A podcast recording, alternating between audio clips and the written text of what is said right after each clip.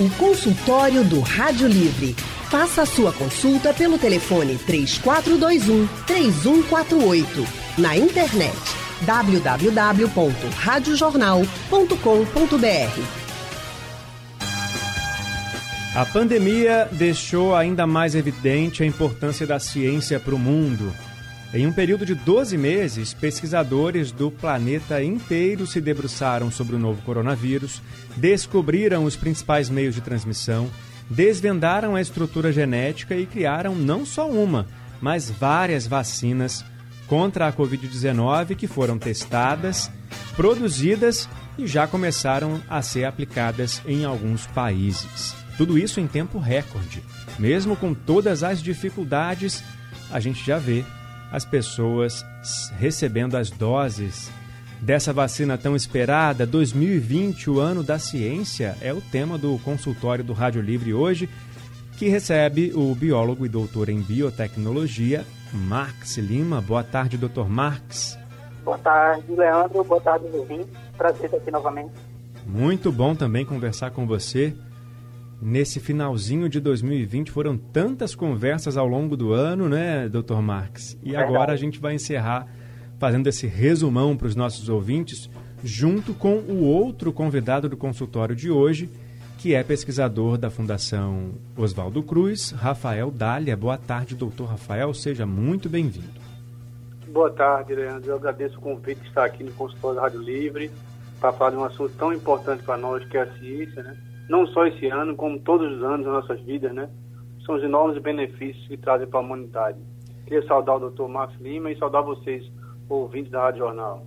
Isso aí, doutor Rafael. Esse ano, quem não, não, não abriu os olhos para a ciência e para a importância dela, ainda precisa de muita informação para poder descobrir a importância do, do trabalho da pesquisa na vida da gente, não só no meio de uma pandemia, mas no dia a dia desde a hora que a gente acorda até a hora que a gente vai dormir e enquanto a gente está dormindo também. A gente também convida os ouvintes para participar desse consultório de hoje, mandando para cá as dúvidas, o que, que você ainda ficou com dúvida em relação às vacinas, por exemplo, em relação à Covid-19, o que, que ainda não ficou claro para você.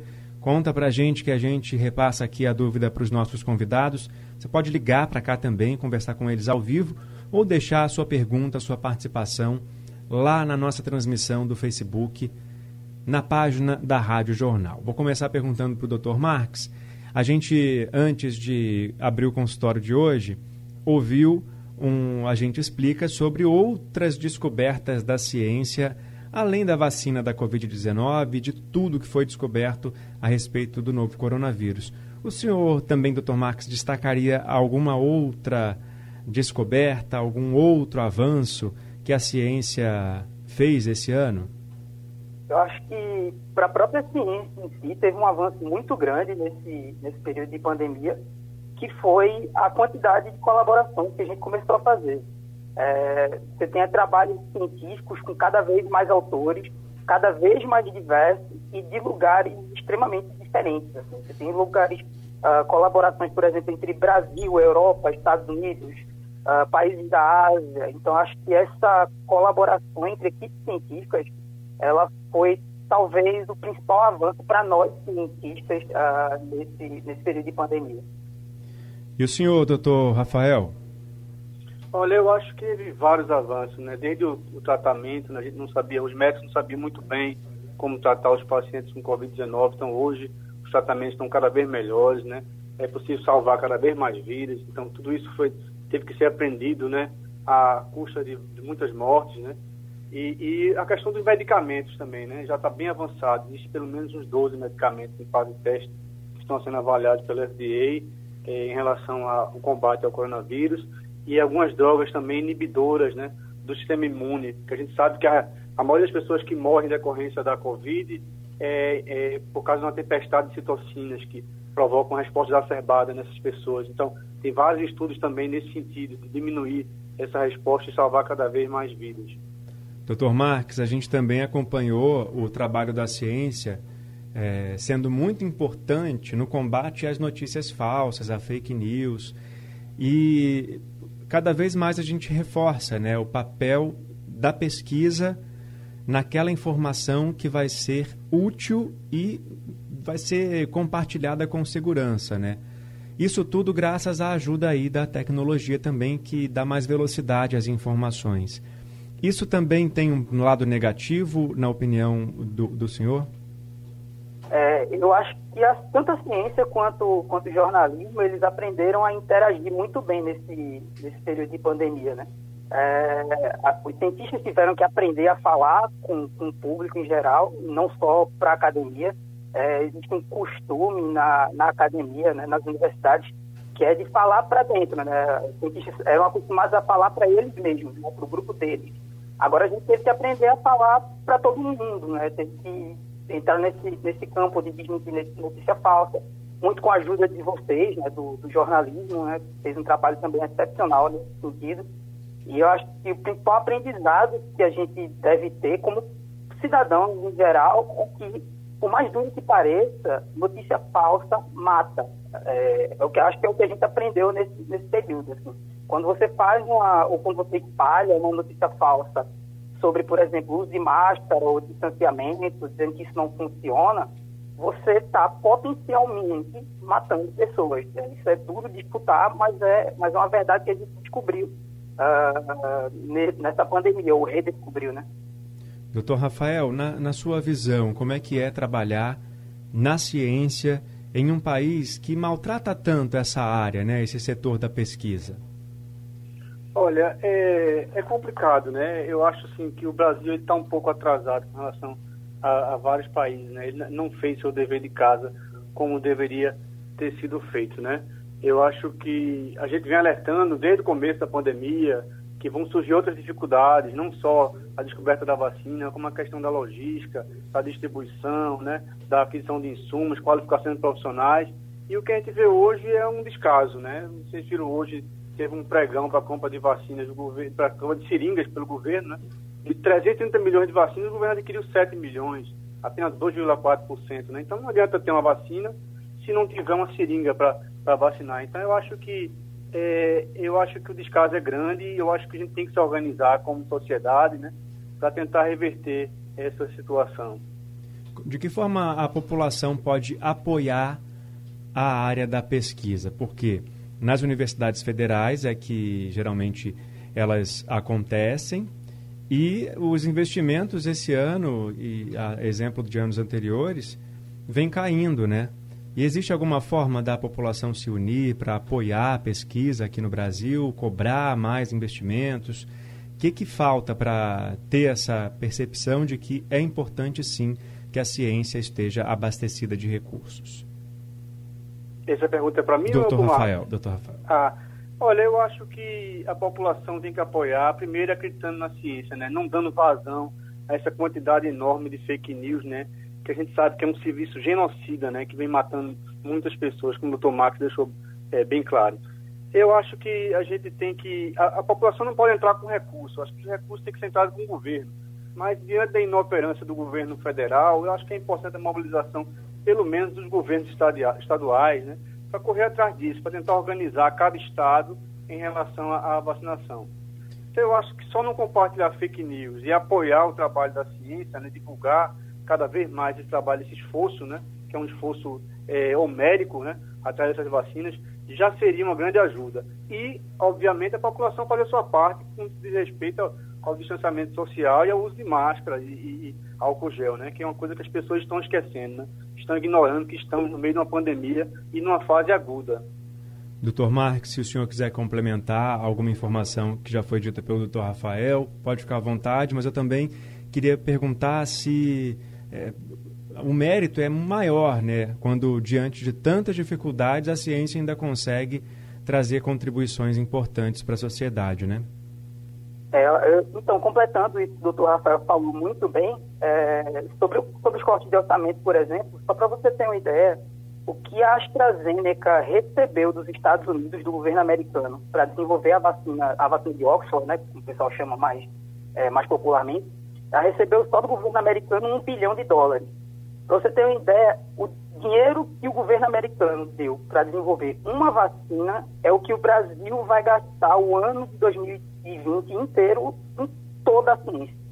Então, que a gente, é, o que eles usaram para fazer uma vacina, a gente usou 2020 inteiro com a ciência toda, não só pandemia. Né? Existem diversos ramos da, da ciência. Outra coisa é que saiu agora recentemente né, que o Ministério de Ciência e Tecnologia finalmente uh, abriu os olhos e pediu dinheiro ao Ministério da Economia, cerca de 300 milhões de reais, para desenvolver a vacina brasileira. O que eu não sei, eu realmente não sei se o Ministério de Ciência e Tecnologia sabe, mas existem duas vacinas brasileiras já sendo desenvolvidas, né? A, uma da USP e a outra da Universidade Federal do Paraná. Essa do Paraná, inclusive, teve ótimos resultados. É, e, e, como eu falei antes, né, você usar, eles usaram um bilhão para desenvolver a vacina e a gente está falando de usar 300 milhões de reais, que dá um décimo disso, para desenvolver a nossa vacina. Então, até quando a gente fala em investir, a gente não tem noção do que é, do que é necessário para se investir nesse meio. Sobre essa questão do, do mérito, acho que a ciência brasileira ela tem que se orgulhar desse, desse período, é, apesar de toda, toda a dificuldade, porque a gente, a gente desenvolveu 11 estudos clínicos aqui no Brasil. É, o doutor Rafael falou sobre medicamentos que a gente descobriu que podem ser efetivos para a Covid. Um deles foi descoberto aqui no Brasil, um anti-inflamatório.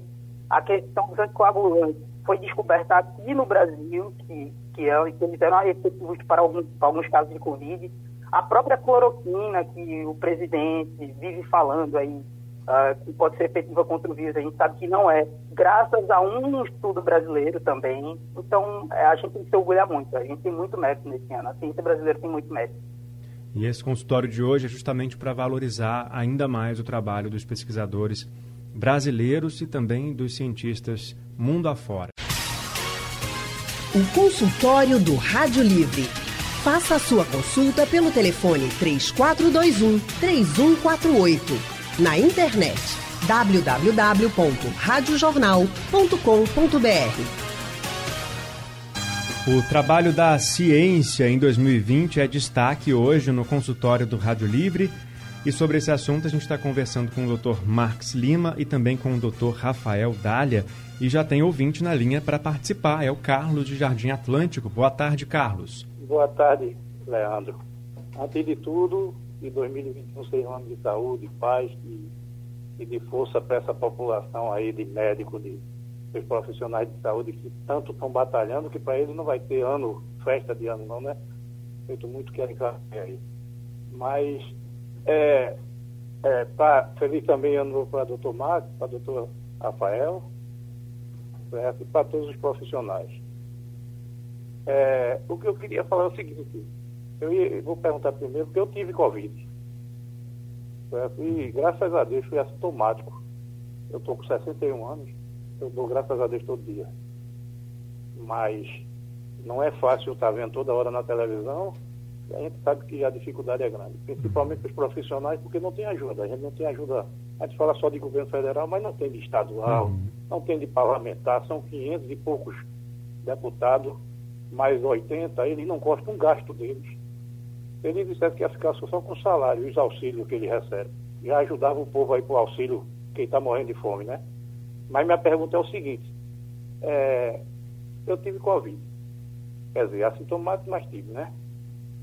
É, na hora da vacina, é necessário é, eu me vacinar, estou imune ou, ou não? E, e, mais ou menos o senhor ter, vai chegar mesmo essa vacina em fevereiro? Obrigado, boa tarde. A gente que agradece, Carlos, pela sua participação. Feliz ano novo para o senhor também. Bem lembrado aí, né? Não, não dá para negar a importância dos profissionais da saúde.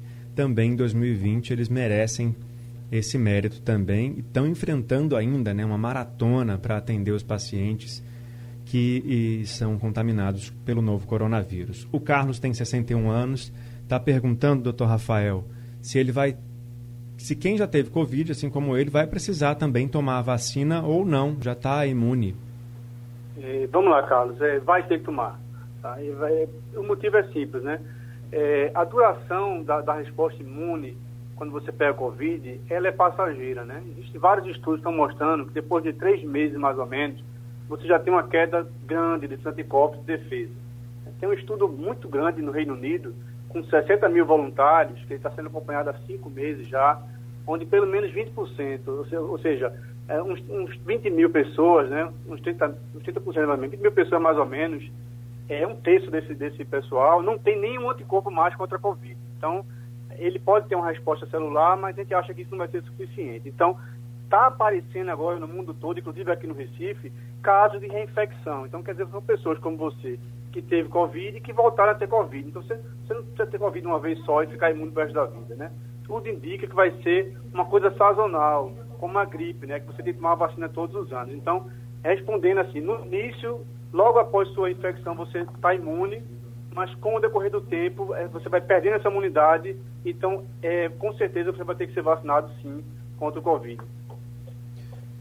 Bom, doutor Marques, é possível que a gente, em algum momento, é, fique totalmente imune ao novo coronavírus? Já dá para falar isso? Ou vai ser de, realmente dessa forma o tempo todo que o doutor Rafael falou para a gente, né? Como a vacina da gripe a gente toma todo ano, só que a Covid tem um tempo mais curtinho aí de imunização garantida, né?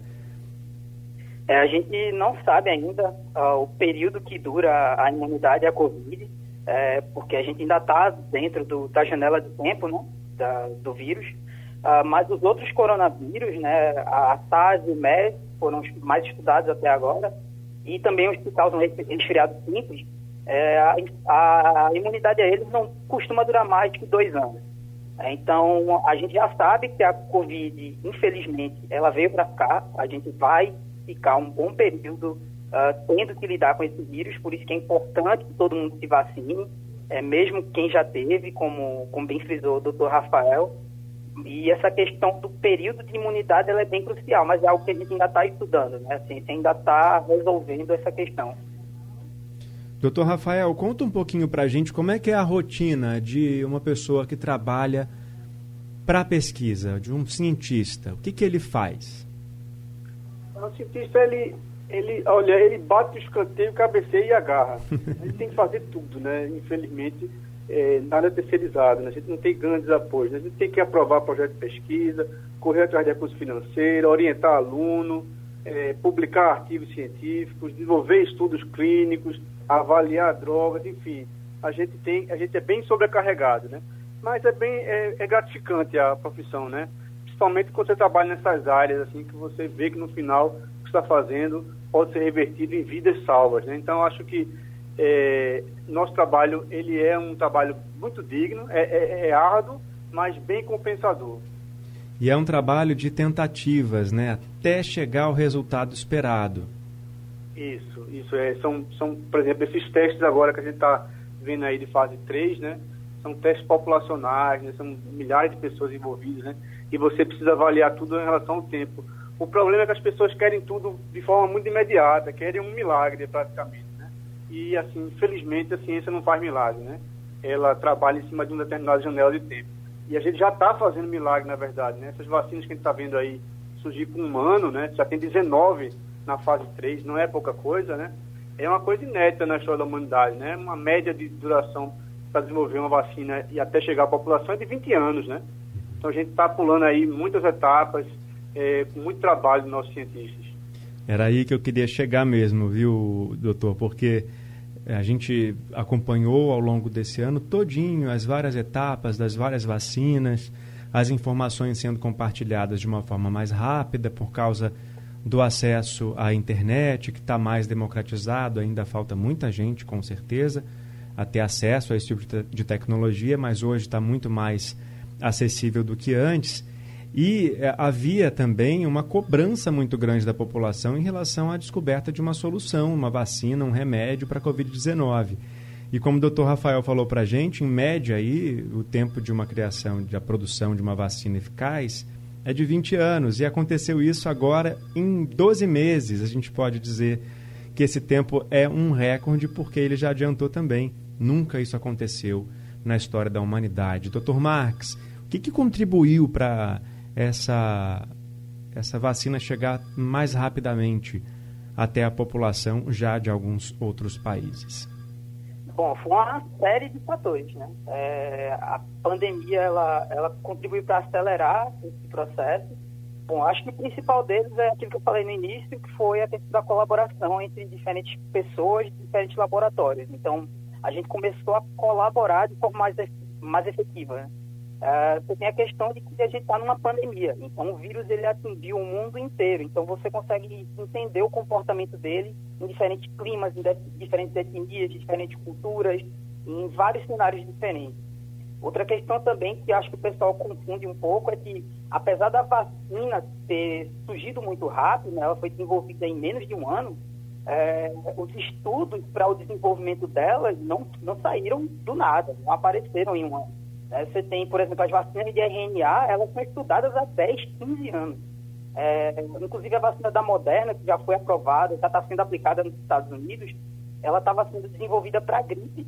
E aí o pessoal readaptou ela para desenvolver para a Covid. Uh, outra questão foi com a vacina de Oxford, que eles estavam desenvolvendo para um coronavírus e aí tentaram alterando ela e desenvolvendo para esse coronavírus uh, investimento, né? Os governos investiram massivamente nisso. Então, todos os cérebros do mundo da ciência praticamente uh, se voltaram para o desenvolvimento dessa vacina. Então, acho que eu precisaria isso, né? A questão da pandemia em si, os investimentos e a colaboração talvez tenham sido os principais fatores que, que alavancaram o desenvolvimento da vacina no período concurso. Importante ressaltar, né, doutor Marques, que não é do dia para a noite, né? Essa informação de que outros estudos anteriores foram usados para o desenvolvimento da vacina em tão pouco tempo, essa informação é muito importante para a gente entender que não é assim, né? Não é rapidinho, para fazer tudo com segurança, tempo e muito trabalho, além de dinheiro, são necessários. O Andrade de Rio Doce está na linha para conversar com a gente. Boa tarde, Andrade. Boa tarde, querido Leandro Oliveira. Boa tarde, doutor Marcos, doutor Rafael. É, antes de mais nada, quero desejar a todos vocês um 2021 de paz, de saúde, de cura. Esse ano machucou bastante, machucou muito, ainda está machucando, ainda dói muito. Tudo que nós vivemos, tudo que nós vivenciamos. Eu acredito que também para os amigos médicos, pesquisadores, cientistas também tenham machucado muito e trazido muitas incertezas. E no meio dessas incertezas, gente, eu fico me perguntando se essa pandemia não é uma van premier do que vem pela frente não é a natureza, o planeta, avisando para a humanidade, olha, vem coisa pela frente, vocês se preparem. Tá? Será que é isso, gente? Teremos outras pandemias piores que essa? Obrigado, feliz ano novo. Obrigado, Andrade, pela sua participação. Doutor Rafael, é verdade isso que o Andrade está supondo, está perguntando? Há possibilidade da gente viver outras pandemias? O que as pesquisas mostram em relação a ao nosso futuro?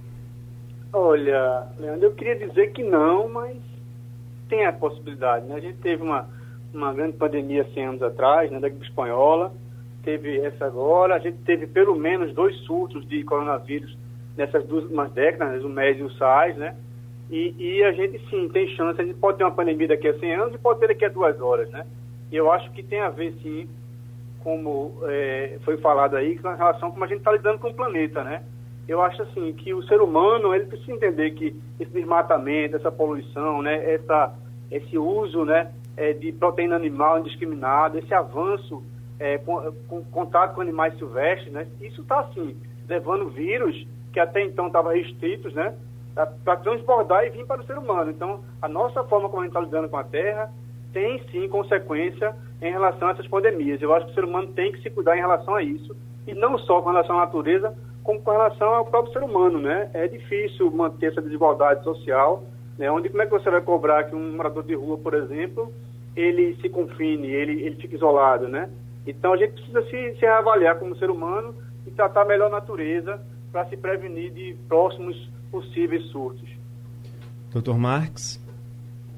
É, eu acho que, que essa questão é muito importante, principalmente para a gente que está aqui em Recife, né?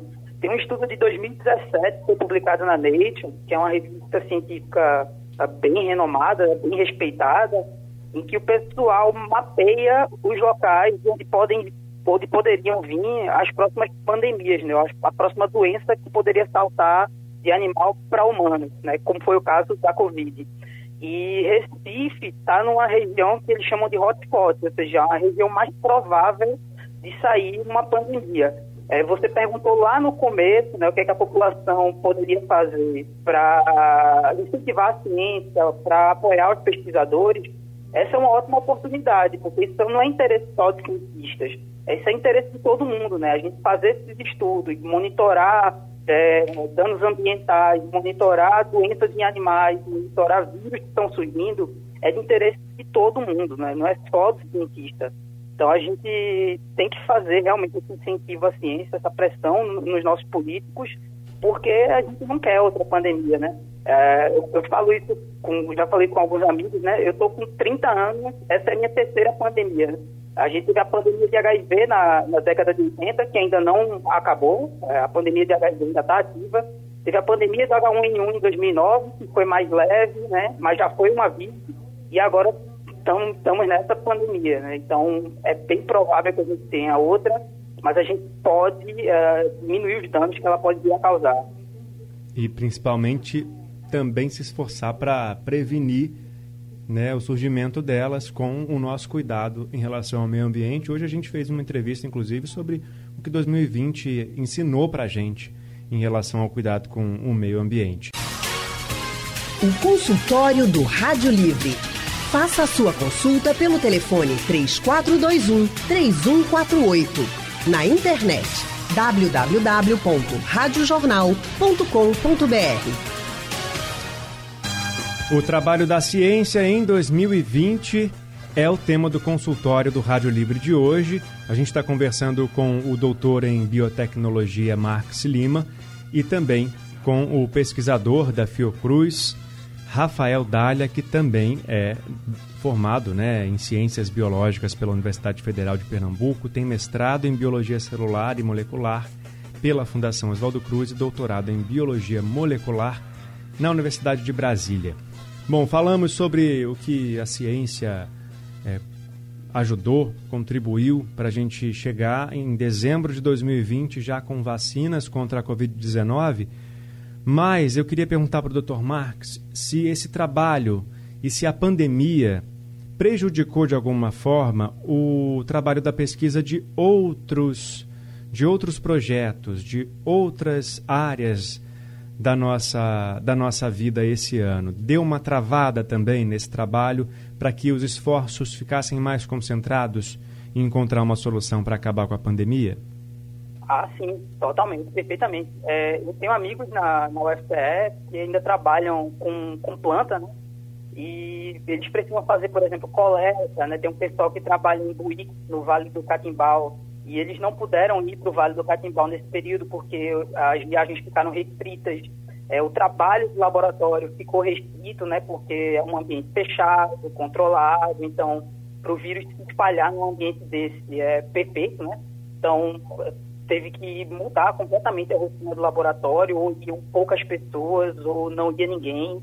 É, durante um período, boa parte da universidade ela ficou fechada, né? Então dificultou o acesso um pouco uh, parou boa parte assim, do trabalho de outros cientistas que não trabalharam diretamente com o vírus e que é, desempenham um trabalho, né, fazem a ciência de uma qualidade excepcional e é tão importante quanto quem está hoje na linha de frente da pesquisa, uh, pesquisando o coronavírus, né?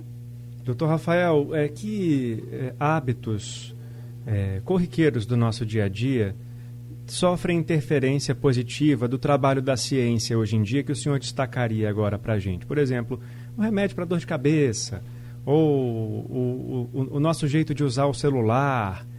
O que, que mais o senhor destacaria para a gente que foi fruto do trabalho de pesquisadores, trabalho da ciência? Olha, tudo que a gente eh, olha ao nosso redor foi fruto do trabalho da ciência, né?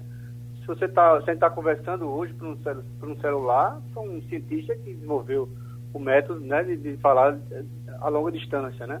A gente tem acesso à internet, à água, à luz, ou seja, tudo que está à nossa volta é a transformação do meio que a gente fez através do conhecimento científico, né? Então, é, é assim, nada que a gente faça hoje pode ser desvinculado do trabalho da ciência.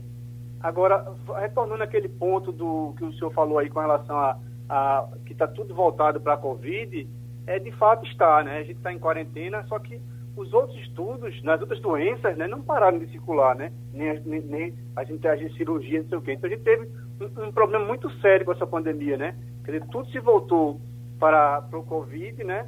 E nenhum outro vírus, como dengue, zika, febre amarela, deixaram de circular por causa disso, né? Deixaram de ser um problema de saúde pública, né? Então isso é um grande desafio que a gente tem agora, que a gente está é, preso em casa e fica muito difícil é, retomar as atividades normais numa situação dessa, né? De pandemia. E aí, o que, que fica de desafio para 2021, doutor Rafael, que ainda precisa ser trabalhado com mais força, com mais investimento, para a gente chegar numa solução além da pandemia? É, vamos lá. Então, eu acho que para 2021, o desafio é justamente esse: conter a pandemia para que a vida fique minimamente normal, para que a gente possa retomar todo o resto das nossas vidas, né? E, e, o maior desafio nosso hoje é, sem dúvida nenhuma, logística, né? Eu acho que o Brasil perdeu nisso. A gente tem que correr atrás desse prejuízo, né? A gente tem que né, tentar negociar mais vacinas, a gente deixou, botou todo o foco numa vacina única, né? E a gente tem que, que correr atrás de mais vacinas, tem que, tem que viabilizar essa vacinação do povo em termos de insumo, capacitação profissional, né? E monitoramento da vacina, porque é, só para você ter uma ideia, é, a gente tem, teria que, que vacinar ano que vem aproximadamente 120 milhões de pessoas, né? Para estar tá cobrindo 60 milhões, 60% da população, né? Para poder conter a fase aguda da pandemia. Isso significa dizer que a gente teria que ter 240 milhões de doses, já que são duas doses, né? Então, na, em prática, tornando isso prático, a gente teria que vacinar 10 milhões de pessoas no primeiro mês e 20 milhões a partir do segundo mês durante o ano todo, né? se a gente quiser vacinar esses 60% da população e conter a pandemia para voltar a uma vida minimamente normal. Parece ser fácil isso, né? Você vacinar 5 milhões de pessoas por semana o ano inteiro. Mas a China agora mostrou que conseguiu vacinar 1 milhão de pessoas numa semana. Isso é muito pouco, né? Se a gente for considerar o tamanho da população chinesa, se ela continuar nesse ritmo, ela vai conseguir cobrir 60% da população dela em 15 anos, o que é inviável, né? Então eu acho que o grande desafio nosso é de logística, é viabilizar essa vacinação em massa, não só no Brasil, como no mundo todo, para depois partir para uma vida minimamente normal. Doutor Marques, desafios da ciência em 2021. Ah, eu acho que é justamente isso que o doutor Rafael falou, né? É continuar esse trabalho na contenção da pandemia. É, achar alternativas, né? Como ele falou, vai ser muito difícil vacinar 120 milhões de pessoas, que é o que a gente precisa, no mínimo, é, para conter esse vírus. É, então, a gente precisa de pesquisa, por exemplo, em formas alternativas de, de tratamento. A gente ainda precisa, precisaria né, achar uma droga que fosse efetiva, né, e aí a gente ter mais uma alternativa para o combate. É, e como ele bem falou, a gente precisa, primeiro a gente precisa de uma vacina, é, na verdade precisa ter uma vacina aqui no Brasil, e depois é esse desafio de logística, né, que é distribuir ela o mais rápido possível. Bom, então vamos unir forças, né, do jeito que a gente puder, para apoiar o trabalho dos pesquisadores, da ciência e para valorizar mais, dar o valor merecido para esse trabalho. Doutor Marques, muito obrigado mais uma vez pela sua participação aqui hoje no nosso consultório e por tantas outras ao longo de 2020. Eu que agradeço mais uma vez, Leandro, é um prazer. É um feliz ano novo para você, pessoal da Rádio Jornal, para todos os ouvintes né, e parabéns pelo trabalho que vocês fizeram todo esse ano, é, que também faz parte do trabalho de contenção da pandemia, né, que é espalhar boa informação. Obrigado, Marques. Estamos juntos em 2021 também. Doutor Rafael, muito obrigado também pela sua participação com a gente no consultório. Obrigado, Leandro. só queria deixar como mensagem final aqui que vacina vai ser importante sim, mas não é uma iniciativa única. A gente vai ter que correr atrás dos antivirais e das drogas que inibe o sistema imune para ter um sucesso. E assim, enquanto a ciência faz sua parte, a gente tem como população fazer a nossa, né? Que é continuar o distanciamento social e as medidas de prevenção, né? Isso tem que ficar bem claro para a população que ela precisa também ajudar a ciência a fazer sua parte. Certíssimo, doutor Rafael. Obrigado. Mais uma vez eu agradeço e desejo um feliz 2021. Estamos junto aqui também, microfone sempre aberto para a ciência, viu? Obrigado. Um abraço a todos,